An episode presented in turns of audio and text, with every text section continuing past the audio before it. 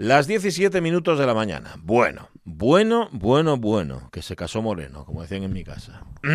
Han cambiado lo que vienen siendo las esponjas quita vientos le llaman a los técnicos, nosotros condones, porque se llaman así, de los micrófonos. Son nuevos. Está el azul de, del el azul, ¿cómo se llama? Corporativo de RTPA, manca en los ojos. Sí, refulgente. totalmente. Yo perdí, tengo un par de dioptrías más de hoy por la mañana. ¿Cómo brilla? ¿Cómo brilla? Ahora, lo mejor fue no ya que nos hayan puesto estos nuevos, que a ver lo que duren. Fue la primera reflexión de Omar Caunedo. ¿Qué una fue? reflexión muy de, muy de madre. A ver. Y de padre. Omar. También. Dice, a ver lo que dure. ¿no? Pero lo más interesante fue lo que salió de los otros. Porque los otros estaban ya que tenían, que el mugor que tenían se movía para los lados.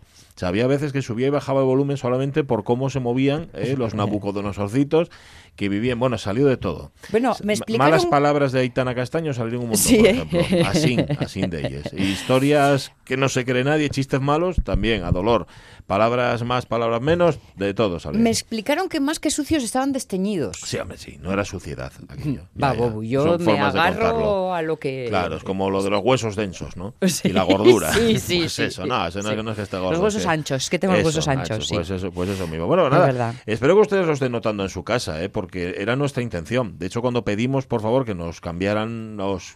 Vamos a llamarlo por su nombre, que nos cambiaran los condones, Hmm. fue justamente por eso, para que ustedes escucharan mejor. Porque había últimamente oyentes que se quejaban que habían cosas, que digamos que como que había interferencias en lo que nosotros hablábamos. y quería mantener un poco lo que era la pureza original de las radios mía que de original tiene poco y de pureza tampoco es que ande demasiado sobrada, pero bueno, a ver si ahora lo conseguimos. O no, igual resulta que por estar tan limpios, al final se estropea la cosa y es peor. Yo muchas, muchas, muchas expectativas tampoco pondría. No, A ¿eh? ver, eh, además es la mejor forma de que luego lleguen las sorpresas. ¿eh? Mm. Porque uno de los grandes problemas que tenemos en, en esta vida son las expectativas. Ah, sí, sí. es Luego, aunque lo que suceda sea incluso mejor, ya no es lo que yo quería. Eso es. Y ya nos ponemos repugnantes. es como cuando no te puede dice, ser. ay, qué bien, qué bien las vacaciones, ay, qué bien las vacaciones. Y llegan las vacaciones y Sí. pasaron las vacaciones y dice, Sí. pero ¿qué fue aquello? ¿no? Y de- ah, no era lo que yo esperaba. Pues prácticamente Hombre, es como que eso es- todo. ese poderío que tienen las vísperas, Bueno, amigo eso- mío. eso es lo mejor, lo mejor es del, lo mejor. del fin de semana es el viernes, incluso el jueves, como Sí, todo el mundo sabe. sí, sí, sí. Bueno, mm, Estoy ¿qué? aquí repasando Dime, dime. un poco el Facebook, así un poco abuela pluma, Sí. con todos los, eh, mm, los, los, los corazones eh, mm, sintiendo la muerte, la pérdida de Curro la calle. Ah, sí. El músico y sobre todo hombre de buen corazón, que es lo que más se destaca en todos los comentarios porque era una, una realidad palpable. Pues sí. Compositor, músico, productor, técnico, arreglista, maestro, amigo. Bueno, pues, eh, Pues que un besín que no podía faltar también Se de nuestra parte. Que era, por lo que tú me contabas, un resistente. De esto que Sí. veías tú oh, todavía está curro ahí al pie del cañón. Bueno, pues ahora ya no. Y es una triste. Oye, una triste gracia. Oye, mm, ayer justamente que hablábamos de otra desaparición Sí. mucho más planetaria, seguramente la de Kobe Bryant, Sí. luego nos llegaron un montón de mensajes más, porque lo que preguntábamos ayer era, ¿a quién, qué pérdida lamentaste como si fuera alguien de tu familia? Sí. Y estoy viendo, por ejemplo, a Alberto Sanfrutos que pone a José Luis San Pedro, José Luis Mendoza Hurtado que pone a Bogo y a Prince también, Ah. Ada Crow que habla de Kini, que dice que es como si, como si se lo hubiera de un familiar, eh, Manuel Suárez Vigil, chiquito de la calzada, Raquel Estrada que nos dice, Tino Casal, que sigue además escuchando su música. Águeda González Díaz que hablaba de Ayrton Senna, Dice, más, Ah. dice ella, fue- me impresionó todavía más cuando todos lo vimos salir del coche aparentemente tan pichi. Pues no. Antonio Flores, nos dice eh, Manoli Hombre, también. sí, Manolo señor. Preciado, nos dice Alfonso Evia. Es que hay muchos mensajes, ya digo, que llegan después, después de un cacho después, y por eso muchas veces no los leemos. Philip Seymour Hoffman, dice Carlos sí, Méndez. también. Eh, y. Hitler, yo es que eh, empiezo ya como las madres, que los nuevos nombres los aprenden a, a cachos, ¿no? El que hizo el Joker Ah, anterior. sí, sí, vale, ahora ya sé quién dices, pero yo tampoco sé decir el nombre. Yo soy como los padres, que no saben decir el nombre, Muy ¿verdad? bien, muy bien, gracias, gracias. Whitney Houston, dice Nona Moreta, eh, Fernando Martín, que ya había salido. Sí. Dije a Philip Seymour Hoffman, sí, también. Sí, sí. Pues nada, un montón, gracias eh, por participar. Eh, estaba pensando en eso de los nombres y me acuerdo de la anécdota que tantas veces me ha contado ya eh, Aitana Castaño, la del padre de ese amigo, que se confunde con los términos y que cree que Julai es algo positivo, que cree que es algo bueno y entonces dice que escucha a no sé quién cantar y que yo muy Julai. Sí, No, ¿eh? está muy, gustóme mucho, es muy Julai.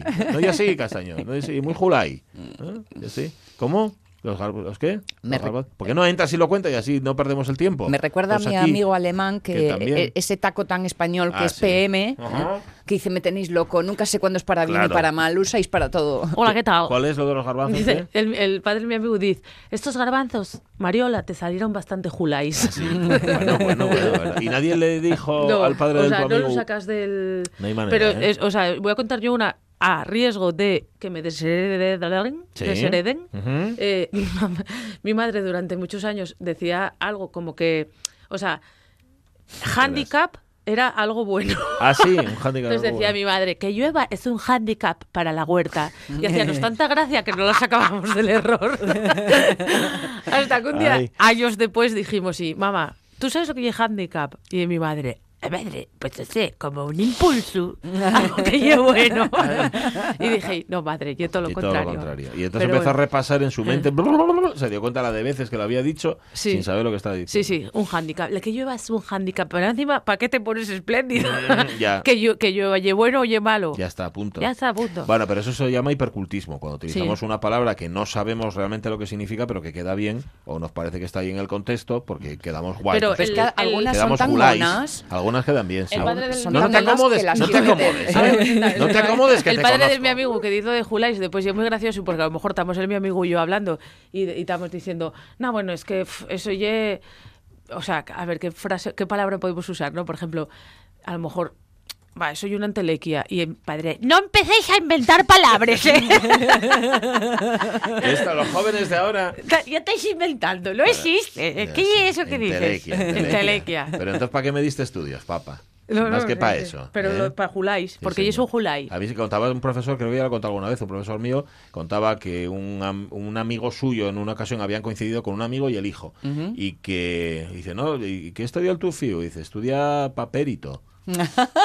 y dijo el fío, papá, perito. Y el, fío- el padre le pegó una bofetada y le dijo, yo digo perito, para que tú puedas decir perito.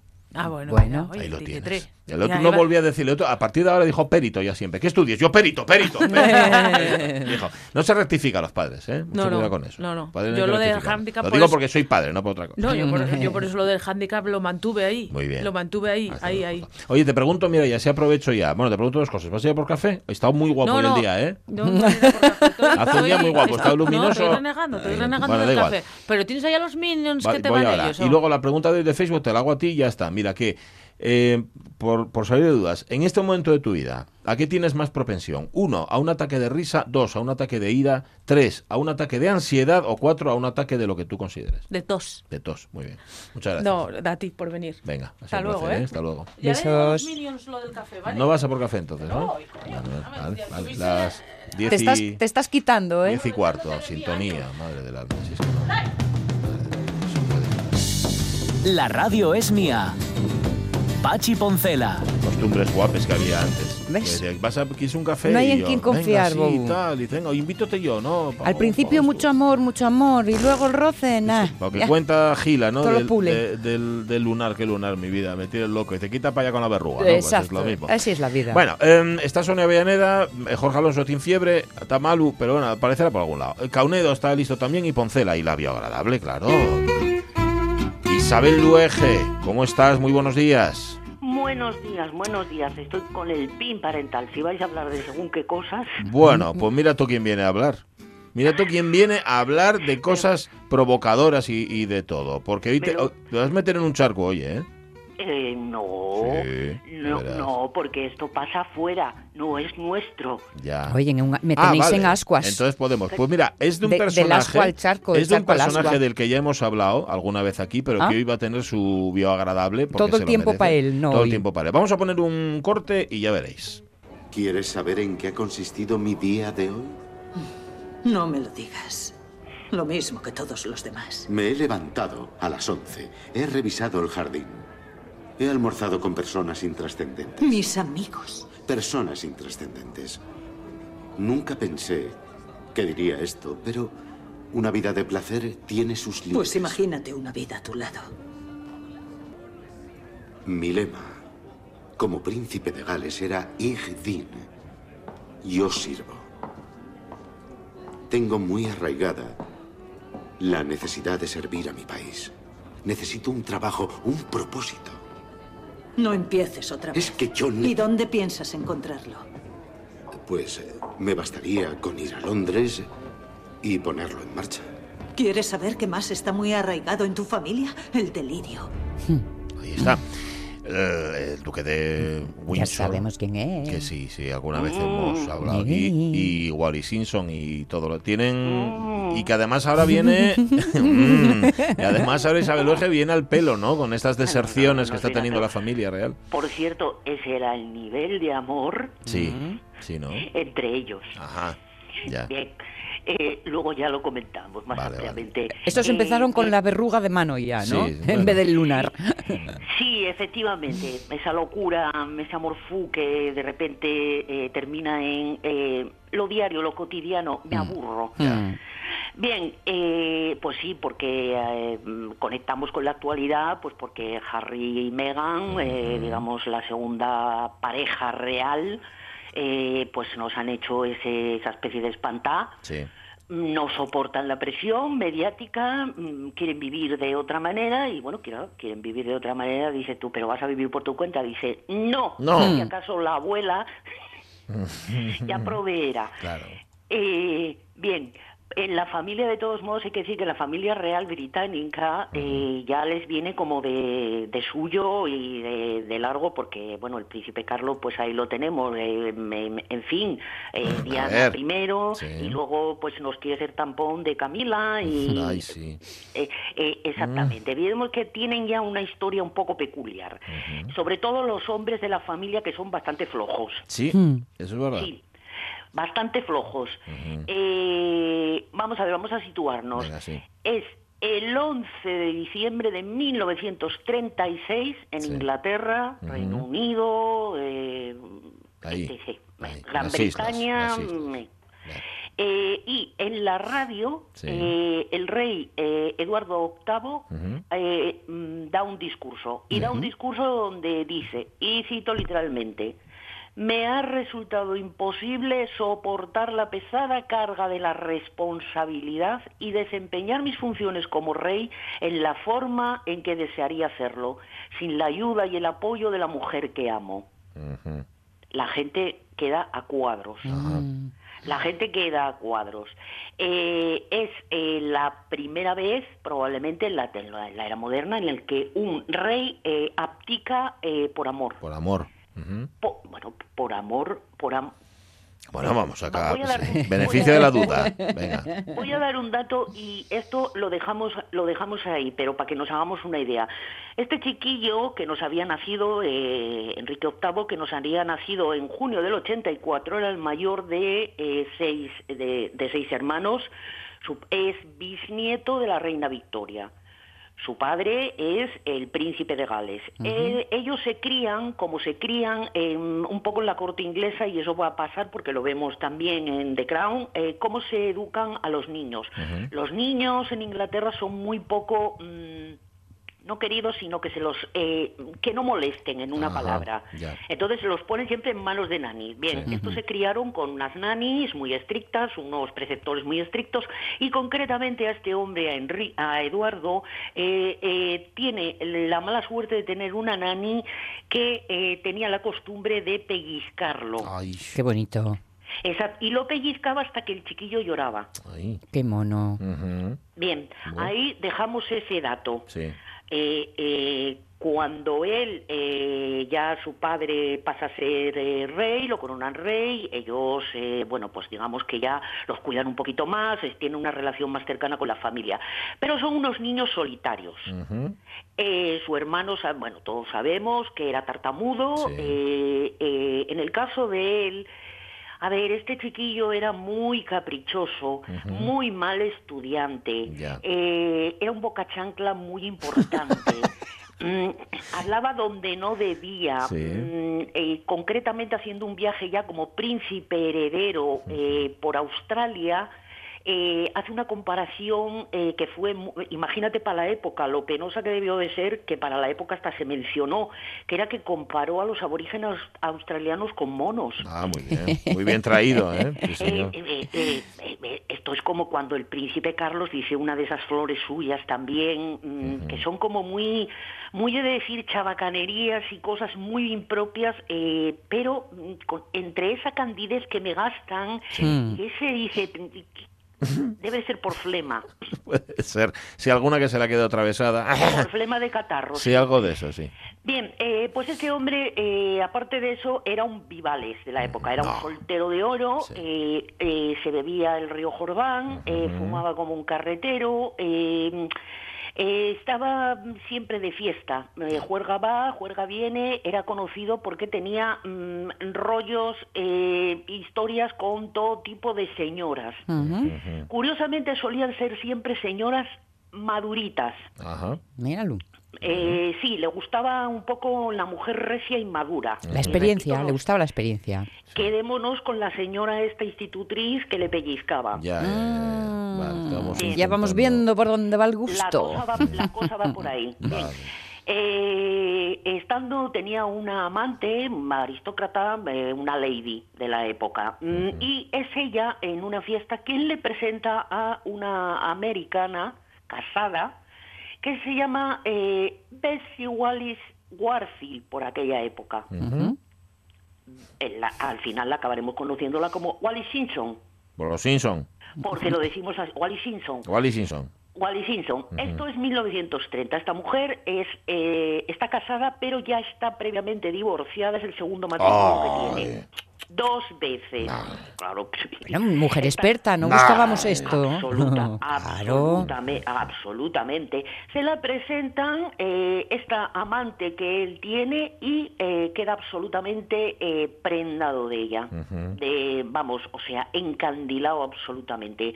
Eh, eh, ¿Cómo era Wally Simpson? Wally Simpson era una mujer atractiva, muy bien vestida y erática absolutamente entre... mm, Orco de Sarumán y Cruella de Vil. Ajá, ajá. El aspecto que tiene ella es de una mujer impecable, no se le movía un pelo de la cabeza y tenía pinta como de ser desagradable. Sí, el gesto suyo era bastante agrio. Despectivo, Sí, desagradable, sí, sí. mm, sí. Era mucho de ordeno y mando. Y de hecho, yo creo que él era una especie como de figura entre materna, estricta, mm, Y la nani. ¿Y la nani que le pellizcaba? Claro. todo eso, sí. Ella le pellizcaba las nalgas, literalmente. Ah, esto, se, esto se sabe, ¿no? O sea, no, no es que lo hicieran Sí, sí, sí, público, sí. sino que se consta. Que digo yo que Sí. quién lo contaría eso. Sí, biografías posteriores, eh, a, a ver, eh, han salido libros sobre la relación que tenían ellos. Él no podía tener hijos porque había tenido paperas eh, siendo ya mayor vaya. Y había quedado, sí, había quedado estéril. Eh, cuando él ya por fin, eh, evidentemente, eh, abdica, eh, ellos se van, se van, medio se van y medio los echan.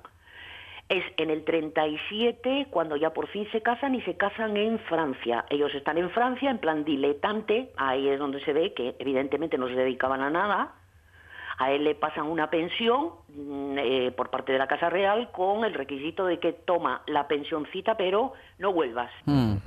No vuelvas, le dan el título de Duque de Windsor, pero a ella no, no se le concede, no se le otorga el título de Alteza Real.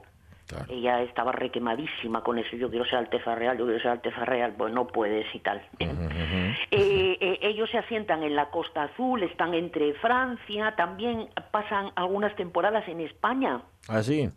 Durante la guerra, durante la Segunda Guerra Mundial, ellos estuvieron en España, en Lisboa, que era también muy típico. Vamos a ver, la ruta del diletante, del, dile- Sí. del diletante con clase y con Y estilo. con pasta. ¿Dónde hay ambientillo? A ver. A ver el ambientillo que puede haber en lo que era entonces una ye- la Yeset y tal, pero en plan como muy fino, etc. Eh, ellos tienen, eh, visitan, andan por ahí viajando y eh, mm, hacen una cosa absolutamente fea en su momento y que a él ya, digamos, que lo defenestran por eso. Y es que mm, parece que fue en el 37 o en el 38, que mira que son fechas, ¿eh? Sí, Eh, viajan a Alemania sí. porque él era muy pronazi, él estaba encantado con lo que estaba pasando en Alemania y hay una foto muy famosa que está Hitler eh, besándole la mano a ella. Sí. Eh, ete- eh, evidentemente son Inglaterra, pues claro, como que no, mal, cuando ya, cuando ya está ya la guerra, ellos, eh, pues bueno, salen por pies eh, y andan por ahí, pues eso, por el, por el mundo. Eh, él muere en, me parece que es en el 72, Sí. De un cáncer de garganta, porque era un fumador empedernido, cosa que mira también le ocurrió a su a su hermano, el, el, padre de, el padre de la reina, Sí. efectivamente. Y ella pues todavía aguanta, me parece que es hasta en el 84, muere ella por fin, le permiten, y es cuando le permiten ir a Inglaterra a los funerales, porque ella, bueno, ellos podían entrar en el Reino Unido oh, muy de tanto en tanto, y aparecían siempre en todas las revistas con la historia de eh, Wally Simpson ha sido desdeñada en, en Buckingham porque no la han invitado al té. Y ese, ese, era un poco, ese era un poco el nivel. Fueron el escándalo de la época, eh, el escándalo y además quiero decir era muy morboso toda la historia que había entre ellos. Más adelante eso que aparece eso que has puesto al principio efectivamente la relación entre ellos era así. Ella era muy eh, eh, era sabido que en público a él eh, bueno pues lo tenía un poco como un perrito faldero. Sí. Y él, enca- y él me imagino que encantado. ¿no? encantado Claro. él encantado ella le decía salta para arriba y él saltaba Saltaba Y, y él preguntaba hasta dónde. Eso. ¿Hasta dónde? Sit. Y él se sentaba. Sentaba. Date la vuelta que te rasco la barriguita. Venga. Se daba la vuelta que te rasco la barriguita. Ujú. Lo cual, bueno, decimos, es una opción vital también que, Absolutamente. que, no, que no dice nada. absolutamente. Que me imagino que también, oye, los pellizcos en las nalgas sería, sería de lo más suave, ¿no? En, en su relación. No sé, o sea, Depe- sí. Depende, Sí. depende, porque yo me la imagino con la uña roja, porque Ah. son muy de uña. A ver, Ah. tiene, ti- a quien le guste, me parece maravilloso. claro. Pues sí, mira, de todo lo que has contado, me parece lo más mm, suyo de ellos. Lo más humano, Que, que ¿no? despu- exacto. Lo más humano son las pasiones humanas. Claro, claro. Y que además Lo que lo que entre dos suceda a- a Entre dos conciencia de dos queriendo. Efecti- efectivamente, pero por otra parte, eh, sí es cierto que él tenía ahí esa espina clavada de no he podido servir porque yo nací para servir. Dice, bueno, tú naciste para servir como te daba la gana. Claro, a tu, a tu medida, ¿no? bueno, Claro. es que él pensaba servir otras cosas, ¿no? O de otra manera, por lo que Servir, cuentas, sí. Él, él era una persona como... eh, él gastaba como mucha campechanería, era conocido porque se saltaba los protocolos, eh, es- eh, esa campechanería de yo te trato a ti, lo que decimos siempre, yo te trato a ti de ti, de tú, pero tú trátame a mí de Sí, majestad. sí. Eso es. Eh, No, somos iguales, pero soy tan majo que te trato como si soy sí. tan majo, soy tan... En su momento, pues a ver, era un tío muy guapo, eh, mm, eh, se agotó muy pronto porque estaba bastante... Se le notaba físicamente que como muy venido, muy veni- físicamente muy mal... Muy trabajado. muy maltratado por Sí. él mismo, Sí, sí, por él sí. mismo y por sus pasiones y por sus historias. Y cuando Churchill se deshace de él eh, y lo manda como embajador a las Bahamas, Bien, buen sitio. lo más lejos que pudo. Sí. Dijo, vete para allá y estate quieto. Eh, todavía estaba protestando todo el rato porque no le gustaban los nativos. No, claro. No le gustaba aquella gente, no le gustaba mal. el clima, no, no, No le gustaba eran nada. atrasados, eh, no se lavaban. Y Sí. El hombre, a ver, como persona era un poco desastre. Es que no lo entendéis, pero él sufría. Sí, ya. Para adentro. Pa' dentro, sí, sí, sí, sí. Para adentro sufría y luego sufría hemorroides. con, sufría con mucho gusto cuando ella le aplicaba eso que se conoce como disciplina inglesa. Disciplina inglesa, sí señor, disciplina inglesa. Oye, hay una cosa, hay- lo trata, aparecen varios episodios de la primera y la segunda temporadas de The Crown y en esta nueva temporada, todavía el otro día vi un episodio en el que de alguna manera redimen al personaje, cosa que, por cierto, a mí personalmente no me hizo ninguna gracia.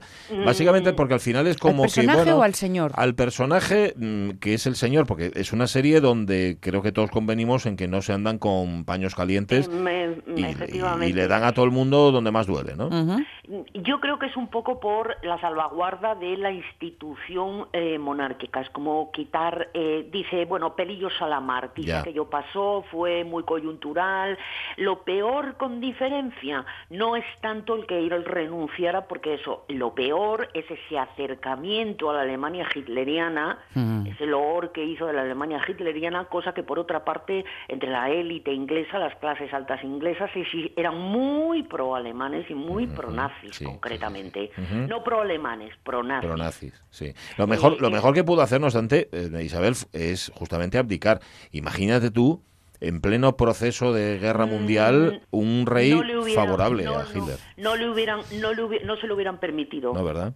No, una cosa es lo que tú pienses, eh, tenemos en cuenta cómo es la monarquía británica, una cosa es lo que tú eh, digas y otra cosa es lo que tu gobierno, el Ya. gobierno del momento, te Decida. permita hacer. Ujú. En ese sentido, pero bueno, no, un buen ejemplo, hombre, desde el momento en el que mm, digamos que eh, mm, no estás a la altura de aquello para lo que has sido destinado. Ahí ya de entrada hay una flojera por su parte y un capricho. Sí, y lo que la gente no le perdonaba era que no hubiera hecho el sacrificio de renunciar al amor. A Margarita, la hermana de Isabel, Sí. se la obligó, que también se ve, se la obligó a eh, renunciar al señor del que estaba enamorado porque Sí. estaba casado. Sí, es verdad. sí, sí. Es verdad, es verdad. Marga- Margarita es otro ejemplo también de que me salgo, me salgo, pero quiero seguir teniendo las, Mm, las prebendas, ¿no? A diferencia de este, Margarita fue una persona terriblemente desgraciada. Un día Sí. también le Mira, contamos, le narramos la historia. Margarita fue una persona terriblemente desgraciada que fue de bote en bote, mm, eh, dando tumbos por el mundo eh, hasta unos extremos, pero vamos, insospechados. Y fíjate tú, al final eh, sí permites, a ver, ella sí es rehén de ese tiempo. Ahora mismo, pues por ejemplo, Megan se ha salido con la suya eh, y se ha llevado a, Harry, a, a Margarita, no se lo permitieron. Ya, Sí, es sí. verdad. Hace poco vi una bio sobre Chaplin, sobre, iba a decir Charlotte, bueno, sobre Chaplin, y aparecía eh, una temporadina que pasó Margarita con ellos eh, y un poco Sí. hablando de, mm, de esa, esa necesidad de salirse del esquema constante, Sí, sí. pero como siempre volvía a casa. Ah, vuelves a casa porque es lo, lo el terreno y es la, el, el- la burbuja de confort que conoces. claro, Porque por claro. otra parte tú dependes del dinero que te pasa la corona. Ahí Sí, está. mamá, voy a independizarme. Aquí tienes mi número de cuenta para que me pases la paga. Todos los meses, claro. que me claro. independizo yo, ¿eh? Sí, sí, Sí. sí. En ¿A qué fin, me recordará eso? ya. bueno, yo digo que Meghan y Harry, a ver lo que duran. Ya, bueno, no sé. Eh, un pasar van a tener. Yo la verdad es que me preocupan relativamente poco, o nada. A incluso, mí, a, a mí menos que eso, salvo Menos por todavía. ver cómo lo llevan y Eso cómo va sí. vestida ella, maravillosa. y él, a ver si sí. se le, a ver si se le ralea el pelo como al hermano, que debe tener unas preocupaciones el hombre porque no tiene un pelo Se ya. está quedando un poco, sí, un poco calvoroto. Calvo, calvo. Y a ver si por fin nos reina Carlos y a ver mm, la reina Isabel, bendita mía, yo digo que es eterna. Ujú, Yo creo que sí. ¿Camino de ello lleva? Yo creo que sí. Lo Su veremos. madre murió, acordaros que su madre pasaba de los 100 años. Sí. Ujú. Pero Sí. yo creo que Carlos al final va a ser un pasapalabra, ¿eh? Ca- Carlos va a pasar, yo, yo tengo la teoría de que ni siquiera va a ser. Ah, no va a No tocar va a llegar, corona, no no, va a tocar, corona, no. No, no, yo no. también lo creo. No llega. No sé por qué, me lo saco de la manga. No llega, ¿no? Pero. Un abrazo, Isabel Luege. Cuídate mucho. Y un par de Un besos, beso. anda. Tenemos aquí, tenemos, ya te mando luego el telegrama que nos han enviado desde Buckingham, ¿vale? Que ah, ah, agradeciendo, bueno, nada, pues, oye, Para que lo traduzcas. agradeciendo tus Que desvelos. nos hagan un traje ellos también a nosotros. cuando quieran, pero no tienen tal, es- no se atreven, no se atreven. Ah, Un beso, adiós, adiós. besito. Chao, chao, chao. El duque de Windsor Guapa. y su pareja, eh, Wally Simpson, Mm, que, que uno lo entiende, ¿eh? la presión que tiene que ser, chico, pero Pues sí, pues sí. ¿qué, qué vas a, qué vas a hacer en la y qué hacemos los demás? Los que no podemos abdicar, ¿qué hacemos con nuestra responsabilidad? Luego está esta cosa que se decía de, de, de Wally, que si era un hombre en el si fondo, hombre, sí. ¿eh? No sé. que bueno, hubo tantos comentarios al respecto. Pues sí.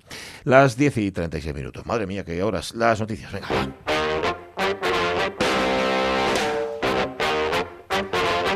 Pues mira tú, mira tú, ya que hablamos del tema, alerta por el creciente número de ultras en las filas del ejército alemán.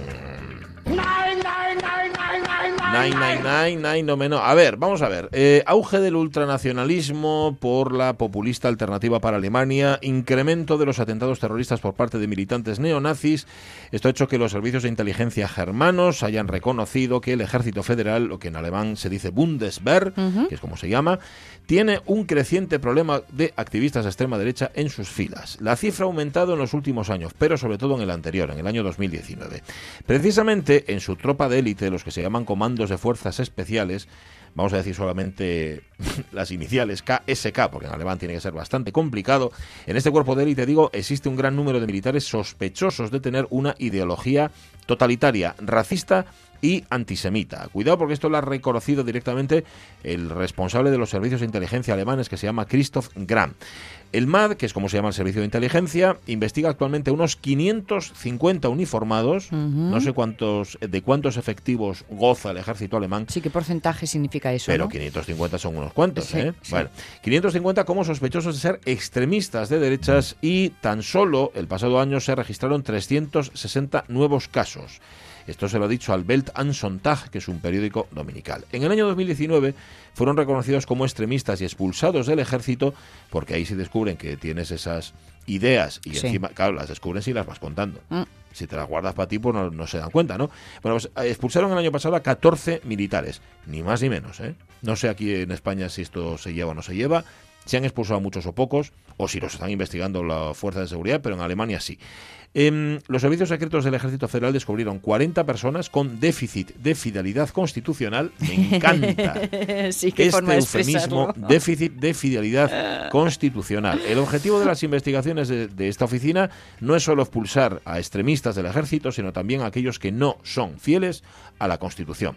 Generalmente va lo uno con lo otro. Claro, es que eh, si cumples la norma, cumples la norma, pero si no estás de acuerdo y vas por tus fueros... pues eso es.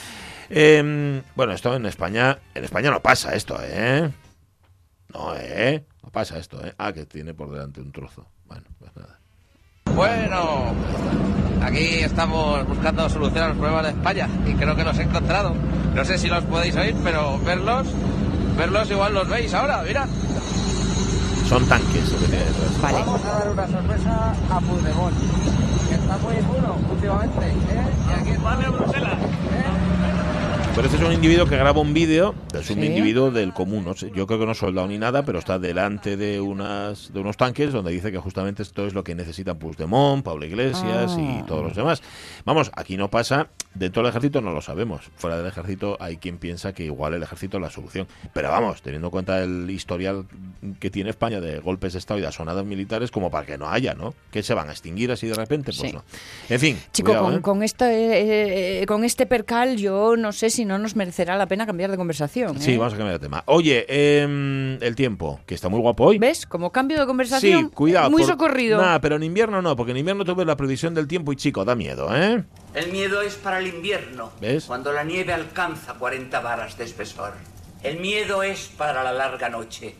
Cuando el sol se oculta durante años y los niños nacen y viven y mueren siempre en la oscuridad. Ese es el tiempo del miedo, mi pequeño señor, cuando los caminantes blancos vagan por los bosques. Hace miles de años hubo una noche que duró toda una generación. Los reyes morían helados en sus castillos como los pastores en sus chozas. Y las mujeres asfixiaban a sus hijos para no verlos morir de hambre y lloraban. Y sentían las lágrimas helarse en sus mejillas. Esa es la clase de historias que te gustan. El invierno está al revés.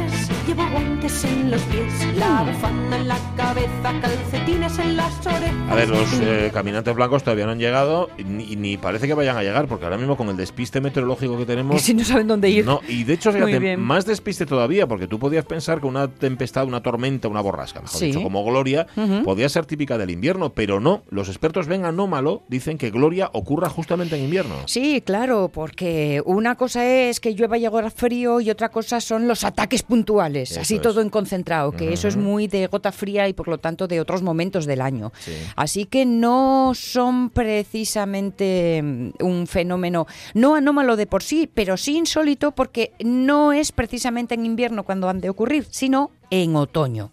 El hecho de que el mar y el aire sean cada vez más cálidos es una de las causas de que esto suceda de forma extemporánea. Fenómenos como estos se darán cada vez más por culpa del cambio climático.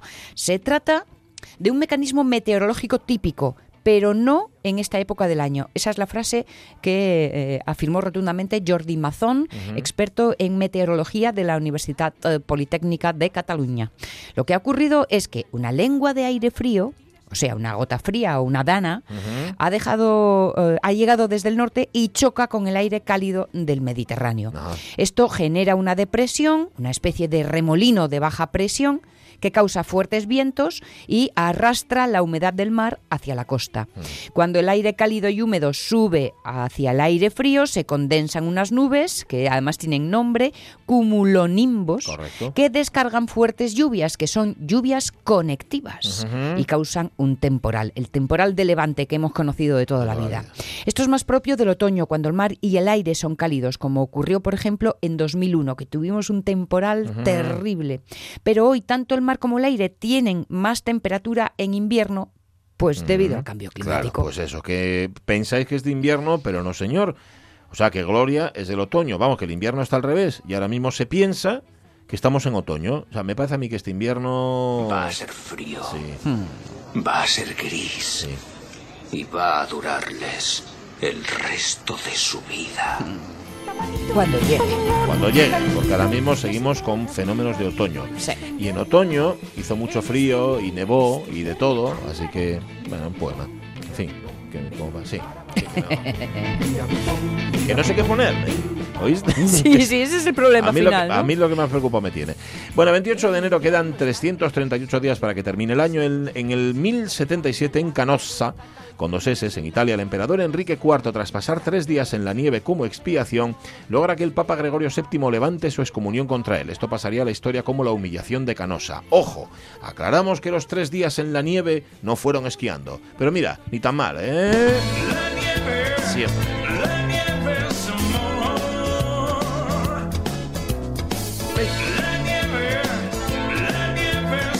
Decía Enrique IV cuando salía de sus tres días en la nieve. ¿eh?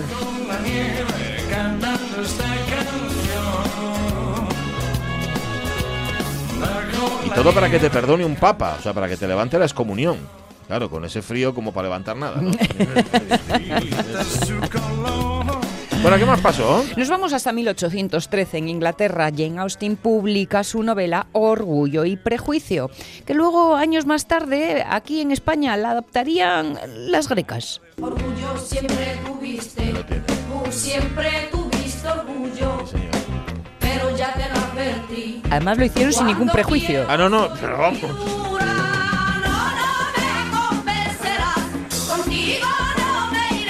Bueno, es un resumen aproximado, pero os aconsejamos que leáis la novela porque no es lo mismo que la canción. Exactamente, por lo menos. Año 1887, mira, más nieve. En Fort Keogh, en Montana, en una tormenta de nieve se forman los copos más grandes del mundo. Atención, copos de 40 por 20 centímetros, como lápidas de grandes. Cae la nieve. Cae sobre ese solitario cementerio en el que Michael Fury yace enterrado. Cae lánguidamente en todo el universo. Y lánguidamente cae como en el descenso de su último final. Sobre todos los vivos y los muertos. Qué bonito, ¿eh? Esto es el final de Los Muertos o Dublineses de Ajá. James Joyce. Sí. que esa sí que nos la pudimos leer. Sí. Bueno, las leímos y la entendimos. Quiero decir que Ulises también te lo puedes leer, otra cosa es que te entre. Sí, sí, Que es pero Dublines es muy bonita, está Bueno, muy es una bien. barbaridad. Y la peli, la adaptación de Houston. Yo creo que la peli no la vi, Ah, fíjate. pues está muy bien, muy, muy chula. Bueno, 1892 nace en Berlín, hablando de pelis, Ernst Lubitsch, el cineasta estadounidense. Ujú. Para el arroz, mira, ni idea, pero para la comedia. ¿Qué hora es, Gastón? Las nueve menos veinte, señor. Supongo que será esa hora. Parece un poco nervioso, señor. Lo estoy, Gastón. Usted perdone, señor. Desde que conoció a esa dama bolchevique, Hmm. he observado un marcado cambio en usted. ¿De veras? Sin duda, señor. Sí. Ayer quedé muy asombrado cuando al volver de un encargo vi que se había hecho usted la cama. Sí, y me sentí muy satisfecho todo el día, como el que hace una obra humanitaria. Más aún, señor, con gran sorpresa mía vi un ejemplar del Capital de Carlos Marx en su mesilla de noche. Es un libro socialista al que incluso me niego a quitarle el polvo, señor. Hmm. Veo alarmado cómo influye en usted esa dama bolchevique. ¿Cómo? No te comprendo, Gastón. Es extraño que tú te alarmes de que se ejerzan influencias extrañas sobre mí. Tú, mi viejo criado. No me has visto cometer mayores extravagancias. No, señor. Cielos, es que no existe la rebeldía en ti. Cuando te ordeno esto o lo otro, ¿no sientes ganas de darme un puntapié? No, señor. Eres un reaccionario. No me harás creer que no estás esperando el día en que puedas entrar aquí plantándote ante mí y me digas, eh, Dalbú, desde ahora vamos a compartirlo todo. De ninguna manera, señor. La perspectiva me horroriza. No lo interprete usted mal, señor. No estoy resentido con usted porque me deba dos mensualidades. Pero la idea de compartir mi cuenta corriente con usted y que usted se lleve la mitad de mis ahorros, eso es demasiado para mí. señor. Este es un momento de Ninoska, de Lubitsch, con el toque Lubitsch, y con Está guion de Billy Wilder. O sea, no hay más que hablar. Está todo dicho. Que además le decía Gastón, hombre, es que si sigue así me voy a quedar sin puesto de trabajo. Sí, sí, o sí. sea que... Encima. Más cosas, pues, sí, en el eh, año 1896, esta En Venga. East Pican, en el estado de Kent, un tal Walter Arnold se convierte en la primera persona multada por exceso de velocidad. Hmm. Iba a 13 kilómetros por hora. Habernos matado. Eh, en aquella época el límite de velocidad era de 3,2 kilómetros por hora. Él iba a 13. O sea, vamos, un loco. El paso de peatón es de 4 kilómetros por hora. Es decir, iban más despacio los coches que los peatones. En fin, son los peligros de la alta velocidad.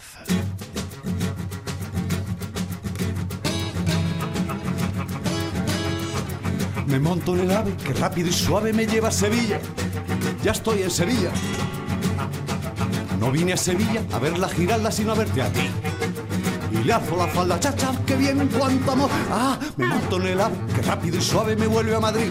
Ya estoy en Madrid. Muy bien, se acabó. Eso es una canción, y lo demás son tonterías. Ni interruptus, pero ser rapidutus. Sí, señor. ¿Qué más? En fin, pues nos vamos a 1917 en San Francisco, en California. Comienzan a circular tranvías municipales Ajá. y a formar parte del paisaje, igual que... Union Square, por ejemplo. El barrio chino. Bueno. Fisherman Wharf, el famoso muelle. También. Con sus calles cuesta arriba, sus viejos tranvías. hombre. Una ciudad única. ¿Conoces San Francisco? No, no, no, no, no. personalmente no, no. Ojalá. No está nunca, no. Ojalá. Pero en fin, como la he visto muchas veces en el cine y en la televisión, y en fin, aunque me esté mal el decirlo, pero uno siente cierta preocupación por la lectura. eh, Uno ha leído cosas de aquí y de allá. El Golden Gate. Alcatraz, la 302. La 300... eh, chico, la 302 para el señor Albajara. Grandes momentos. Oye, el otro día voy otra vez al crack y estoy reconciliándome con Garci, ¿eh? ¿Sí? Te diré. Bueno, ya lo habremos en otro momento. ¿Será la edad? Eh, será la edad. igual es eso, igual me estoy haciendo mayor o menor. Oye, m- luego dejamos las dos que nos quedan dos efemérides, las votamos luego a las 11 porque ahora tenemos una cita, ¿eh? Y una cita para contar todas las novedades que nos ofrece la Asociación Española contra el Cáncer en Asturias. Mónica, ¿qué tal? ¿Cómo estás? Muy bien, muy buenos días. de voluntariado, que hoy viene acompañada y luego contamos por quién. Tenéis un mes intenso en febrero, ¿eh? Nos espera un mes eh, muy, muy, muy cargado de, de aventuras y, de, y de actos. Sí. Eh, Empezamos el 4. Empezamos el 4, empezamos pronto. El 4 es el Día Mundial contra el Cáncer, eh, 4 de febrero. Y eh, pues desde la asociación vamos a realizar una serie de, de actos eh, este, este día. Vamos a, a estar en, en varias eh, mesas eh, informativas en, en Oviedo, en Gijón y en Avilés. Eh, bueno, dando información. eh, nuestros voluntarios van a estar ahí a tope como, como siempre. Eh, y bueno, este año vamos a tratar de contribuir a, a normalizar eh, ya no solo la palabra cáncer, Sí. sino eh, todas sus eh, consecuencias. Vamos a hablar un poco, a reflexionar acerca de las consecuencias que tiene el cáncer, esos impactos económicos, sociales, emocionales, Ujú. eh, a través de, bueno, de, de- de- acercándonos a diversos testimonios y, y, bueno, tenemos un montón de sorpresas también para, Pues para sí, ese día, pues para sí. el martes. Bueno, una de ellas es que nosotros estaremos ahí, en la Sí. Asociación Española contra el Cáncer, haciendo en directo la radio mía. Es. No, no quería destaparlo yo. No, a ver, ya lo decimos nosotros, ya lo decimos nosotros, así los oyentes, y además el que se quiera pasar, que sepa que vamos a estar ahí. Esta es la idea, porque quizá y si algún oyente tiene alguna eh, experiencia También. personal y quiere compartirlo, Ujú. será bienvenido. Contenido. También. Eso es. Y luego tenéis otra cita el 21 de febrero. Tenemos otra cita el 21. Eh, el 21 vamos a celebrar el segundo congreso eh, junto con Cantabria, el segundo congreso Asturias Cantabria de pacientes con cáncer y familiares. Será en, en el UCA, en, en el hospital, eh, de 9 a 7 de la tarde. Y bueno, nos espera un, un encuentro eh, bueno, pues para atender de alguna manera una mano de, de ayuda y apoyo a pacientes y familiares a través de, de, bueno, pues con- de conocer los últimos eh, avances, nuevas líneas de investigación. Eh, tenemos talleres muy, muy interesantes también ese día. Eh, os animo a que ya a partir de mañana que se abre el plazo de inscripciones, pues Ah, que os inscribáis. ¿Dónde? Pues podéis ¿En vuestra inscribiros en, exacto, en, nuestra web. También vais a poder ver en redes un, un enlace. eh, podéis inscribiros eh, también en- por teléfono, a los teléfonos de las tres sedes, eh, acercaros a saludarnos donde queráis. Ah, eh, más facilidades no puede ser. Máxima facilidad porque bueno, eh, la ocasión lo merece, va a ser un, un eventazo. Para pacientes 21. y familiares. Para pacientes dicho, y ¿eh? familiares. Vale, 21 en el. UCA y de Asturias y de Cantabria. De Asturias y Cantabria. Perfecto, muy bien. Pues nada, una cita que recordaremos, ¿eh? no obstante aquí en la Sí. radio. Mira, mira, el día 4, sin, sin ir más lejos, insistiremos en ello. A ver, hablando de recordar, talleres y actividades que tenéis muchas en marcha. Pues eh, ponemos en marcha el taller de marcha nórdica en Avilés. Ah, mira. Estaban deseando en Ah, Avilés sí, señor. Que hablamos aquí Mm. con, con Isabel, ¿recordáis? Sí, es verdad. Pues el 11 de febrero dará, dará comienzo también eh, en Avilés este taller, que Qué está bien. siendo uno de los talleres estrella. Qué bien, qué bien. Porque Sí. sí, había empezado en Oviedo así de forma, iba a decir yo tímida, pero conociendo a Isabel de tímida no, Nada. de forma tímida no.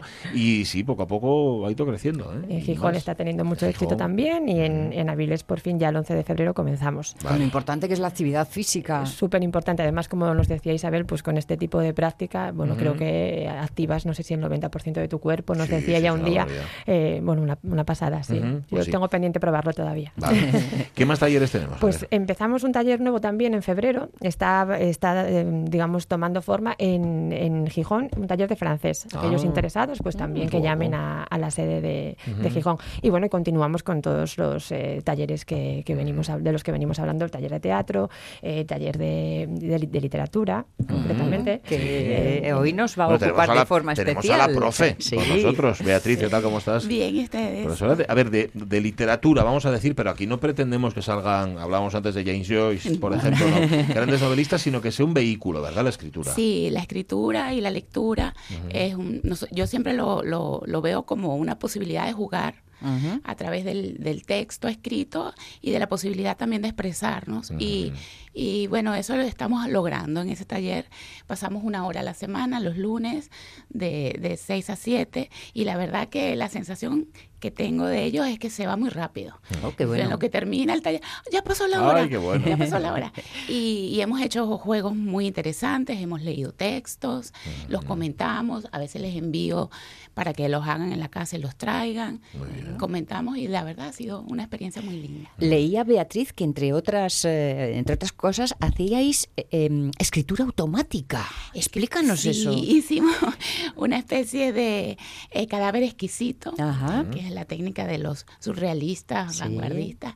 Y para ellos fue toda una novedad y fue muy interesante. Por ahí este, tengo los resultados y un poco la expectativa que tenemos es de poder publicarlos en la web. Ujú. eh, que ellos también vean que, bueno, su trabajo, porque cuando lo comparten, es fascinante verlo como eh, se llenan. Ese día salen todos rebosantes de, de alegría de haber eh, hecho algo diferente y haber puesto la atención en, bueno, la literatura que es mágica y nos traslada Claro, a claro. otras Algo creativo, además. no se ¿no? trata de, de- de- de que uno sea un gran estilista, ¿no? sino de que exprese aquello que tiene dentro. Y en ese sentido es valiosísimo. Eso, no, y una cosa muy interesante es que ellos llegan y dicen, yo escribir nada, ¿eh? Ah, escribir nada, nada, leer ¿eh? sí, pero escribir nada. Y después cuando lees los textos, ellos mismos se aplauden entre ellos. Qué bueno. Y es una...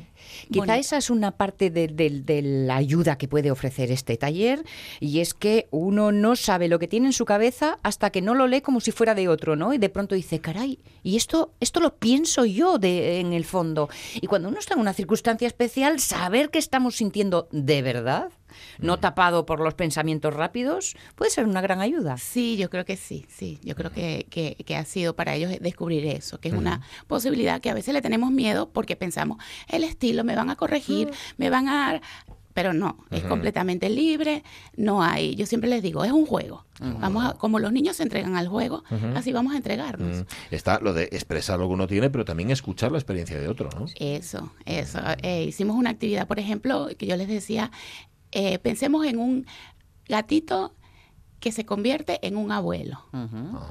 Solamente les dejé esa idea. Bueno, lo que salió allí, y nos damos cuenta que el ser humano es tan rico que cada uno tiene una manera de enfocar eso Ujú. y de expresarlo. Eh, ¿Dónde estáis dando el, el- el taller ahora? En la, en la sede de la asociación. Ah, en Oviedo. En Oviedo. Sí, en vale. Oviedo, en Ujú. Oviedo. ¿Y cuántas personas van ahora mismo? Ahori- ahorita somos ocho. Ocho. Bueno, Ya. Pero ya se sabe que esto va creciendo. Esto ¿eh? crece. Sí. Un cotilleo. ¿A- a- ¿Más mujeres que hombres? Pues estamos pares. Ah, qué bien, qué Eso me bueno. fascina, qué sí, bueno, estamos qué pares. bueno. Ah, eso es nuevo, ¿eh? Porque- sí, sí, porque generalmente suele van mujeres ser- y sí. suelen ser quienes, quienes se atreven más a expresarse, ¿no? Sí, pues por eso- estamos pares y ha sido Qué también eso muy muy interesante. qué bien. porque Ujú. ver las dos ópticas. ¿Cuándo os juntáis? Los lunes ¿Los a las lunes? seis de la tarde. A las 6 de la tarde. Y estáis abiertos a quien quiera apuntarse. Vamos, Por supuesto, ha ido creciendo y se ha ido incorporando gente. Ahorita en enero se incorporó una nueva Qué persona. bien. Mm, Decías que mm, es posible que publiquéis en la, en la web algunos de los textos. ¿Estáis en ello? Sí. Sí, eh, en redes también le vamos a dar eh, Ah, qué cobertura. Ujú. Eh, Ay, bueno. lo- y lo Beatriz- siguiente es un libro ya, ¿no? Bien, ¿O qué? mira, To- Mónica y le pone ojitos de sí. Porque además ellos, me imagino que tus alumnos no habrán puesto ningún pero a que eso se publique, todo lo contrario. al ¿no? principio se quedaron. Sí. Yo le digo, bueno, vamos a, vamos a ver. Mm. Vamos a ver si hacemos un blog, algo así. Y bueno, al final están contentos. Qué bien. qué Sí, bien. les Vale. gusta la idea. Eh, ¿Para el lunes que viene qué les has preparado? Así, nos- Para nos el lunes que viene vamos a leer unos textos que tienen eh, de, de deber, porque el, el lunes pasado no, ayer no pudimos reunirnos, yo no estaba acá. Y entonces les dejé allí una especie de tarea, un deber. Y vamos a ver qué, so- ¿Qué por- salió? qué sale. Porque les- le- eh, la vez pasada también les coloqué una el título de un cuento a cada uno sin que lo vieran. Pero les dije, no busquen el cuento. Claro. Ajá. Y bueno, salieron maravillas. Entonces hay O sea, unos- cuentos que ya están escritos Sí, previamente, tú les das el título para que ellos imaginen cómo sería ese cuento. Eso. Qué bueno. Y, y nos falta leer algunos, porque, porque se inspiran y a veces hacen textos largos que no nos da tiempo en una hora de leerlos y comentarlos. Pues no, desde luego que tiene un, Qué bien. una, vamos, un- un- una validez terapéutica tremenda. Seguro ¿no? que sí, Es- seguro es. que sí. Beatriz Maíz González, muchísimas gracias por haber estado con No, nosotros. gracias a ustedes Y por por ese trabajo que haces ahí en la Asociación Española contra el Cáncer. Mónica, no sé si queda algo por añadir. Pues eh, nada más, eh, cerramos con esta maravilla de taller. Qué bueno. pues, eh, desde aquí gracias a, a Bea porque lo está haciendo fenomenal, están encantados con ella Qué bien. y se están creando momentos muy mágicos. Cauces para encontraros, la web, para La web, ¿no? exacto, y bueno, los eh, teléfonos de las, de las sedes, eh, y bueno, eh, si queréis visitarnos, yo siempre os animo a que nos visitéis porque allí estamos y encantados de, de recibiros. Pues eso es lo que pensamos hacer, visitaros Pues en sí. vuestra sede Pues, el por ejemplo, próximo el martes. martes. sin ir más lejos. Ahí nos vemos. Ahí estaremos. Y devolvemos visita, ¿no? Porque Eso ya es, sabéis que eso todos los es. martes tenemos cita aquí en la Radio Mía con la Asociación Española contra el Cáncer.